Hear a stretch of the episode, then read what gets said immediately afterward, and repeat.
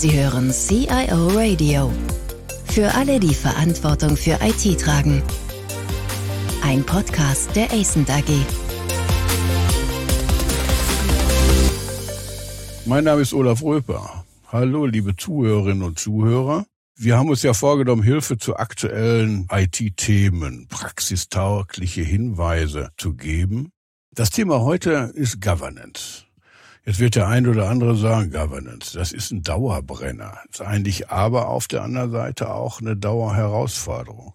Nun, wir haben aber heute durch die Digitalisierung durchaus veränderte Anforderungen, möglicherweise auch an Governance. Und es gibt auch so eine Art Standortverschiebung der IT, weg von zentralen IT-Organisationen hin in die Fachbereiche. Auch das muss ja seinen Niederschlag in Governance finden. Sie sind von uns ja gewohnt, dass wir zu solchen Themen immer sehr kluge Köpfe als Gesprächspartner gewinnen können. Und zwar Köpfe aus Praxis und Wissenschaft. Meistens sind das, wie in diesem Fall auch, kluge Köpfe, mit denen ACENT fachliche Themen austauscht. Ja, ich freue mich ganz besonders, heute Professor Dr. Christopher Rentrop hier begrüßen zu dürfen. Er lehrt an der Hochschule für Technik, Wirtschaft und Gestaltung in Konstanz. Relativ langer Name, also an der Hochschule in Konstanz. Er forscht dort am Konstanzer Institut für Prozesssteuerung, kurz auch KIP, zu den zentralen Führungsaufgaben von Unternehmen. Na, zu denen zählen Strategie, Governance und operative Steuerung mit dem besonderen Schwerpunkt IT. Er ist dazu Mitbegründer des Spin-offs Bitco 3, das Wissenschaft und Praxis miteinander verbindet. Christopher Rentrop greift immer wieder Themen aus dem IT-Spektrum auf, die von unternehmerischer Relevanz sind. Zum Beispiel das Thema Schatten-IT und nun Adaptive Governance kennt er doch die kritischen Herausforderungen durch seine Tätigkeit als CFO an der Gesellschaft der ThyssenKrupp Elevator aus erster Hand. Ich freue mich sehr auf dieses Gespräch. Herzlich willkommen, Professor Rentrop. Hallo, Herr Rüpper. Vielen Dank für die Einladung und vielen Dank auch für die einleitenden Worte. Ich freue mich auf das Gespräch. Ja, dann schauen wir doch mal, warum ist Governance eigentlich so wichtig? Für eine IT-Organisation. Nein, falsch formuliert. Für IT-Organisationen, die dem Unternehmenszweck folgen wollen. Governance ist eben die Grundvoraussetzung für den Erfolg und für den, ja, wie nennt man das immer so schön, für den Wertbeitrag der IT. Nur wenn die Entscheidungssysteme wirklich funktionieren, und darum geht es ja bei Governance, können am Ende auch gute Entscheidungen getroffen werden. Ansonsten bleibt eben vieles Zufall und dann sind wir mit der IT eben nicht so erfolgreich. Und von daher ist es zentral, wirklich da gut aufgestellt zu sein. Und wir sehen eben auch, wenn wir keine gute Governance haben, dann gibt es eben klassische Symptome, an denen man diese Governance-Defizite eben auch feststellen kann. Sagen Sie mal ein paar Symptome. Das Klassische ist eben, dass Fachbereiche IT jeweils voneinander enttäuscht sind. Ja, also die IT beschwert sich, das Business kommt immer schon mit fertigen Lösungen unterm Arm und will die dann nur noch implementiert haben. Die Fachbereiche beschweren sich und sagen, die IT ist so langsam und baut nur Systeme, die wir sowieso nicht gebrauchen können. Wenn man zerfledderte Architekturen hat, hohe Redundanzen und so weiter, das sind alles typische Symptome für Governance-Defizite. Ja, prima. Aber wie macht man es denn eigentlich richtig? Aber das soll ja das Gespräch ein bisschen ergeben jetzt an der Stelle. In diesem veränderten Umfeld hat die Digitalisierung grundsätzlichen Einfluss auf die Grundprinzipien von Governance? Will sagen, haben sich die Anforderungen in den letzten Jahren da deutlich verändert, verschoben? Also die Grundprinzipien von Governance bleiben natürlich. Also wenn man jetzt ein bisschen akademisch ausholen darf, Governance brauche ich dann, wenn ich ein kollektives Entscheidungsproblem habe. Jetzt ist es aber natürlich so, dass durch die Digitalisierung die IT immer stärker in die Fachbereiche reingreift. Sozusagen dieses kollektive Entscheidungsproblem wird ständig größer. Ich muss andere Stakeholder mit einbinden und ich muss sie in viel, viel mehr Entscheidungen mit einbinden. Und dadurch, dass es auch so tiefgreifend da reingeht, werden natürlich auch Fehlentscheidungen immer gravierender. Das heißt also, das Grundprinzip hat sich nicht geändert, aber die Bedeutung und die Auswirkungen, die ändern sich jetzt mit der Zeit. Welche grundsätzlichen Komponenten muss ich denn einer Governance zurechnen? Also im einfachsten Fall, als wir damit anfingen, vor vielen, vielen Jahren Governance ja einzuführen, ging es darum, und du darfst keine PCs benutzen. Oder du darfst dieses und jenes nicht tun. Also eigentlich so ein Verbotskatalog an der Stelle. Das ist dann später abgelöst worden durch solche Kollaborationstools oder Institute. Welches sind denn aus Ihrer Sicht die wesentlichen Kernelemente von Governance? Das grundlegende Kernelement, und das ist auch das, was in vielen Unternehmen einfach fehlt, und das mag jetzt ein bisschen esoterisch klingen, ist ein gemeinsames Wertesystem zur Bedeutung der Informationstechnologie für das Unternehmen und zur Rolle, die die IT-Abteilung in dem ganzen Kontext spielt. Dieses gemeinsame Wertesystem von allen Beteiligten ist das Fundament der Governance. Denn das Problem ist, wenn ich solche Regeln aufsetze, ob das jetzt Verbotsregeln sind oder Prozesse für ein Demand-Management oder sowas, dann brauchen die trotzdem noch so einen gewissen gemeinsamen Kit. Ja, denn nur mit Regeln kann ich solche komplexe Systeme nicht steuern. Da wird jeder immer seinen Ausweg suchen, seinen Vorteil suchen. Und nur dann, wenn ich wirklich auch ein gemeinsames Wertesystem habe, dann kann ich auch wirklich gute gemeinsame Entscheidungen treffen und bin eben zu Kompromissen bereit. Und das ist nun mal das Wesen jeder Governance, Ausgleich zu schaffen zwischen den Beteiligten. Gemeinsames Wertesystem heißt gemeinsames Verständnis zu wesentlichen Fragen. Wie erreiche ich so ein gemeinsames Verständnis? Die Antwort darauf ist so einfach wie schwierig. Dialog, Austausch, Gespräche. Das heißt also, ich muss im Unternehmen eine gemeinsame Sprache von Business und IT finden und dann können eben die Beteiligten sich auch unterhalten und bekommen eben dieses gemeinsame Wertverständnis und können von dort aus dann die verschiedenen Governance-Fragestellungen auch wirklich angehen. Gemeinsame Sprache. Wendet sich das jetzt nur gegen die ITler, die immer noch im Glasturm ihrer Abkürzung sitzen, äh, damit da möglichst keiner reinreden kann, oder ist damit mehr gemeint? Nein, da ist mehr mit gemeint. Es geht dabei auch, also wenn man schon Kritik verteilen will, dann geht das auch ans Business, was eben nicht erklären kann, was die Bedeutung von IT ist und eben auch zu wenig über die Folgen der eigenen Entscheidungen versteht. Von daher brauchen wir eben genau diese Brücke zwischen den Beteiligten, damit also die IT-Seite verstehen kann, warum sind bestimmte Aspekte für das Business so wichtig, welche Dinge sind zu priorisieren und auf der anderen Seite, damit das Business aber eben auch verstehen kann, was hängt denn da eigentlich technologisch hinten dran? Was ist denn der Beitrag von IT für mein Geschäft? Und daraus lassen sich Dinge ableiten für Integration, für Standardisierung, für Priorisierung. Und wir merken eben aus den Gesprächen und aus den Projekten, die wir in der Praxis machen, dass dann das gegenseitige Verständnis für die Sorgen und Nöte deutlich besser wird. Welche Institute sind geeignet, um die Menschen aus dem Fachbereich und aus der IT zusammenzubringen, sodass sie im Gespräch das entwickeln können, was Sie gerade beschrieben haben? Also ich muss eben einen kontinuierlichen Dialog aufsetzen zwischen Business und IT. Das also, wir sehen es ja in vielen Unternehmen, wann begegnen sich diese beiden Beteiligten überhaupt? Das ist dann oftmals einmal nur über den Helpdesk dass ich also, wenn ich jetzt ein Problem mit meinem Drucker habe, dann habe ich mit der IT zu tun. Und vielleicht dann nochmal, wenn ich jetzt Glück oder Pech gehabt habe, in ein Projekt reinzurutschen, dann habe ich innerhalb des Projekts mit der IT zu tun. Wir brauchen aber etwas, was darüber hinausgeht, was langfristig einen etwas größeren Blick auf das ganze Thema hat und dann eben sagt, okay, was tue ich eigentlich den ganzen Tag als Unternehmen? Wo ist meine Wertschöpfung und wo ist der Beitrag der IT dazu? Und aus diesem Dialog heraus kann ich eben ganz, ganz viele Teilfragen dann hinterher angehen. Was halten Sie in dem Kontext oder wie beurteilen Sie solche Steering Committees, die es ja in vielen Unternehmen, gerade auch in großen Unternehmen gibt, die dieses formalisieren wollen, dieses Gespräch, diese Entscheidungsfindung? Die sind natürlich sinnvoll, die braucht es auch. Wir erleben aber auch in vielen Unternehmen, dass die von dem operativen Geschäft dann zu weit weg sind. Also es fehlt dann einfach die Detailebene, um wirklich den konkreten Wertbeitrag, den konkreten Nutzen der IT auf das Business zu bewerten. Wir haben da die Erfahrung gemacht, dass es dort eben die Ebene der Vice Presidents, der Bereichsleiter braucht, die auf der einen Seite noch gut genug über das Geschäft Bescheid wissen, auf der anderen Seite aber auch schon ja wirklich grundlegende strategische Entscheidungen treffen können. Wenn ich nur ein Gesamtsteering-Komitee auf Unternehmensleitungsebene habe, ist es oftmals von den konkreten Entscheidungen zu weit weg.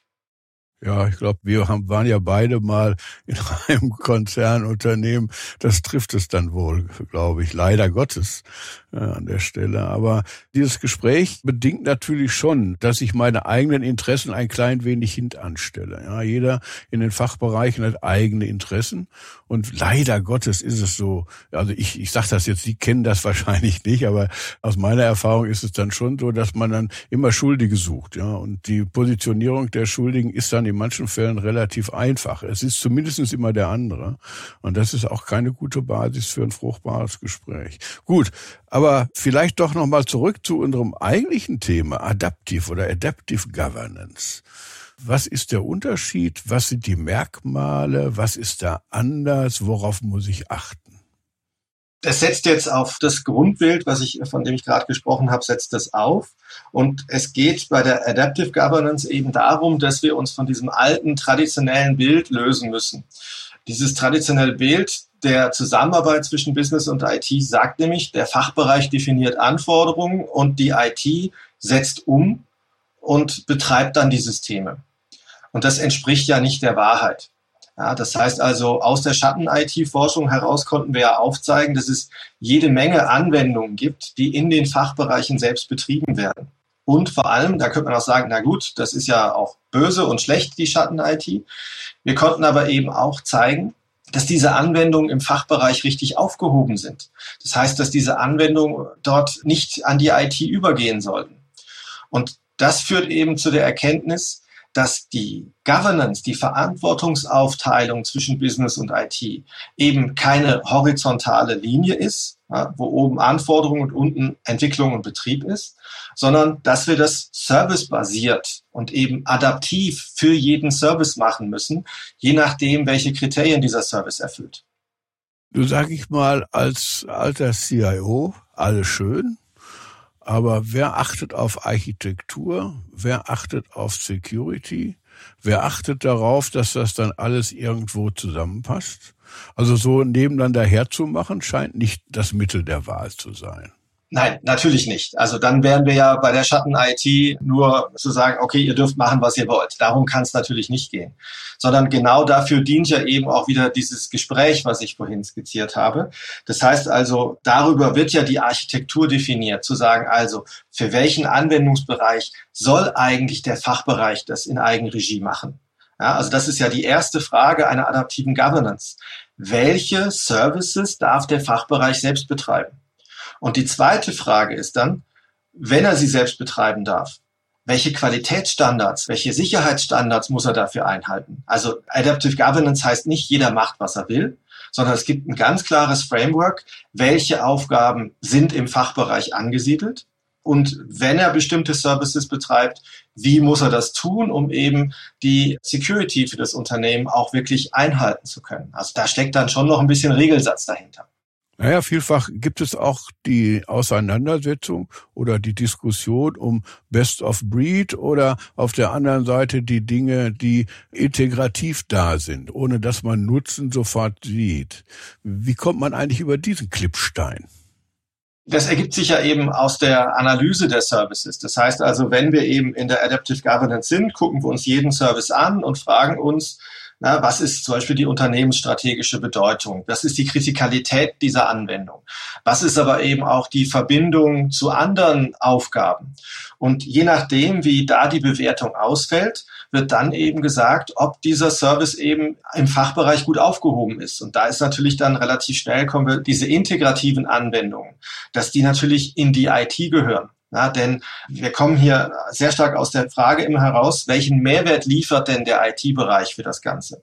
Und der Mehrwert ist eben klassischerweise, entweder kann er es besser, ja, weil er eben darauf spezialisiert ist, oder er kann es billiger, weil er es für verschiedene Anwender wiederholen kann. Also mal ganz grob gesehen. Und aus diesen beiden Dimensionen heraus ergibt sich, ob die IT eine Aufgabe übernehmen soll oder nicht. Also wir sind ja, wir leben ja in einer agilen Zeit und in dieser agilen Zeit gibt's ja die selbstbestimmten Gruppen, die die Dinge selbst entscheiden, sich in gewisser Weise auch selbst ermächtigen, Entscheidungen zu treffen. Wie passt das zusammen? Ne, das passt sehr gut zusammen, weil ich muss ja trotzdem auch diesen Gruppen, die sich selbst ermächtigen, einen gewissen Rahmen geben. Sonst habe ich Wildwuchs. Das kann ich natürlich nicht erlauben. Aber ich kann diesen Gruppen dann einen Rahmen geben und das Schöne eben auch aus unserer Praxiserfahrung heraus ist, dass sie diesen Rahmen dann auch nachvollziehen können. Die verstehen, warum dieser Rahmen so ist. Wenn man jetzt mal als Beispiel, ist jetzt nicht ganz in den Fachbereich rüber, aber wenn man eben sieht, über dieses Thema Container von Anwendung, ja, das heißt also, wenn ich als Lösungsplattform solche Container bieten kann, dann kann ich natürlich meinen agilen Gruppen mehr Freiraum geben. Wenn ich das aus bestimmten Gründen nicht kann oder nicht möchte, dann muss ich diesen Freiraum natürlich weiter einschränken, um diesen Technologiestack wie konstanter zu halten. Das ist eben der Grund, dass jedes Unternehmen sozusagen sein eigenes Adaptive Governance Modell finden muss. Das ist keine Standardlösung, sondern es ist nur ein Grundmodell, was Unternehmen dann eben für sich auslegen müssen aber ich muss die Kritikalität der einzelnen Services doch schon im Griff haben. Ja? Also das ist, aus wenn ich das richtig verstanden habe, ein entscheidendes Merkmal. Das ist eigentlich so der Kern der Geschichte. Was lässt man laufen und wo muss man etwas näher hingucken? Ja, natürlich. Kritikalität ist der zentrale Faktor. Ja, es kommen noch ein paar andere obendrauf dass ich eben zum Beispiel gucken muss, was ist die Qualifikation der Mitarbeiter? Können die das? Also wenn ich im Bereich Engineering unterwegs bin, dann haben die ja oftmals sehr stark eine sehr programmierlastige Ausbildung. Dort kann ich vielleicht mehr zulassen. Es sind aber eben auch Fragen eben, wie gerade schon gesagt, der Wiederverwendung. Also ist es etwas, was in mehr als einem Fachbereich irgendwie auftauchen könnte. Also das sind die Kriterien oder eben, was ja auch noch wichtig ist, das Thema Komplexität. Ja, ist das jetzt eine relativ einfache Anwendung oder ist das eben ein Riesenanwendungssystem mit mehreren Datenbanken und so weiter und so fort? Aber gibt es dann eine Instanz, die final entscheidet, linksrum oder rechtsrum? Oder sagen Sie, nein, das kommt alles aus den Gesprächen heraus? Aber ich denke mir immer, für eine Fachdisziplin funktioniert dieses Gespräch. Aber ich habe ja mehrere Fachdisziplinen, die ich so ähnlich dann mit Gesprächen zu einem Weg führen muss. Und das alles in ein Rahmenwerk einzufiltern, stelle ich mir schon kompliziert vor. Gibt es da eine übergeordnete Instanz, Organisation? Ja gut, es muss jemanden geben, der diese Governance pflegt und administriert. Und was wir eben vorsehen typischerweise ist so ein Konfliktlösungsmechanismus. Das heißt also, wenn ich mich im Dialog nicht einigen kann, ja, dann muss ich das eben eskalieren und dann muss eine übergeordnete Instanz entscheiden. Ansonsten gibt es eben einfach ein paar Grundregeln. Es gibt ein paar Bewertungskriterien, die wir ja schon besprochen haben. Und die werden eben durchgegangen und daraus kommt so eine Einsortierung. Also wir arbeiten da klassischerweise so mit sechs bis zehn Fragen nachdem dann die Kritikalität und die Komplexität und noch weitere Parameter dann abgefragt werden. Und nach denen wird dann diese Anwendung klassifiziert. Also wir machen das nicht für jeden Service individuell. Das wäre natürlich ziemlich aufwendig. Und dann gibt es eben drei, vier, fünf Klassen. Und nach diesen Klassen wird dann eben definiert, ja, kann der Fachbereich machen. Und er soll bitte dokumentieren, testen, versionieren, Vier-Augen-Prinzip einhalten und so weiter und so fort. Aber diese Eskalationsebene, wo, wo sitzt die? Ultimativ in der Geschäftsleitung. Ja. Aber ich meine, man will ja nicht all diese eigentlich mehr oder weniger fachorientierten Themen in die Geschäftsleitung führen. Das macht ja sicher keinen Spaß. Ja, wobei erfahrungsgemäß, das ist alles halb so wild. Also wir haben in die Diskussion festgestellt, dass einfach der konstruktive Lösungsweg eigentlich sehr gerne gewählt wird. Also es ist zu sehr wenig Konflikten gekommen zwischen Fachbereich und IT. Wir hatten die Situation, dass eben dadurch, dass dann ja auch sozusagen objektiviert darüber gesprochen wird, gesagt wird, also guck mal, ne, du hast diese Frage so beantwortet und deswegen hast du hier ein Risiko. Und dann kommt eben diese gemeinsame Grundhaltung, was können wir tun, um dieses Risiko in den Griff zu bekommen? Und dort finden sich dann oftmals wirklich flexible Lösungen, dass die IT sagt, ach, guck mal, ich könnte dir das beibringen und dann machen wir das so und so. Und das Business sagt dann, ja, okay, aber dafür versuche ich mich dann auch daran zu halten und damit haben wir es ja einigermaßen in den Griff bekommen. Also wir sehen rund um diese Adaptive Governance in der Praxis wenig Konflikte. Im Gegenteil, es wird sehr, sehr positiv aufgenommen, wenn aus der IT heraus dieser Dialog begonnen wird und gesagt wird, also guckt mal, wir wissen, dass ihr selber Systeme betreibt. Wir wollen die euch nicht wegnehmen. Wir wollen euch dabei unterstützen. Wie können wir das Unternehmen eben besserer und sicherer aufstellen? Wir hatten in dem letzten Podcast, in einem der letzten Podcasts, hier ein Gespräch mit Professor Ayel Komus über Scaled Agility. Also wie man in einem Gesamtunternehmen agile Strukturen miteinander über Flughöhen verzahnen kann. Da liegt natürlich die Frage jetzt nahe, gilt Ihr Konzept der Gespräche der intrinsischen Akzeptanz, um das mal so zu formulieren, hat das Abhängigkeiten von der Größe eines Unternehmens? Wie weit funktioniert das und wo funktioniert es nicht mehr, nach oben und nach unten? Unserer Erfahrung nach gibt es da keine Abhängigkeit. Wir haben das mit Unternehmen mit 400 Mitarbeitern, haben wir diese Gespräche und diese Runden eingeführt, diese Diskussion. Wir machen das aber auch mit Unternehmen mit über 30.000 Mitarbeitern. Und es funktioniert in gleicher Art und Weise. Natürlich ist das bei den 30.000 Mitarbeiterunternehmen, die Abstimmungsrunden dazwischen sind vielleicht ein bisschen komplexer, aber das Konzept funktioniert größenunabhängig. Herr Rentrop, wichtig ist doch immer, wie starte ich eigentlich, wenn ich die richtige Governance für mein Unternehmen finden will?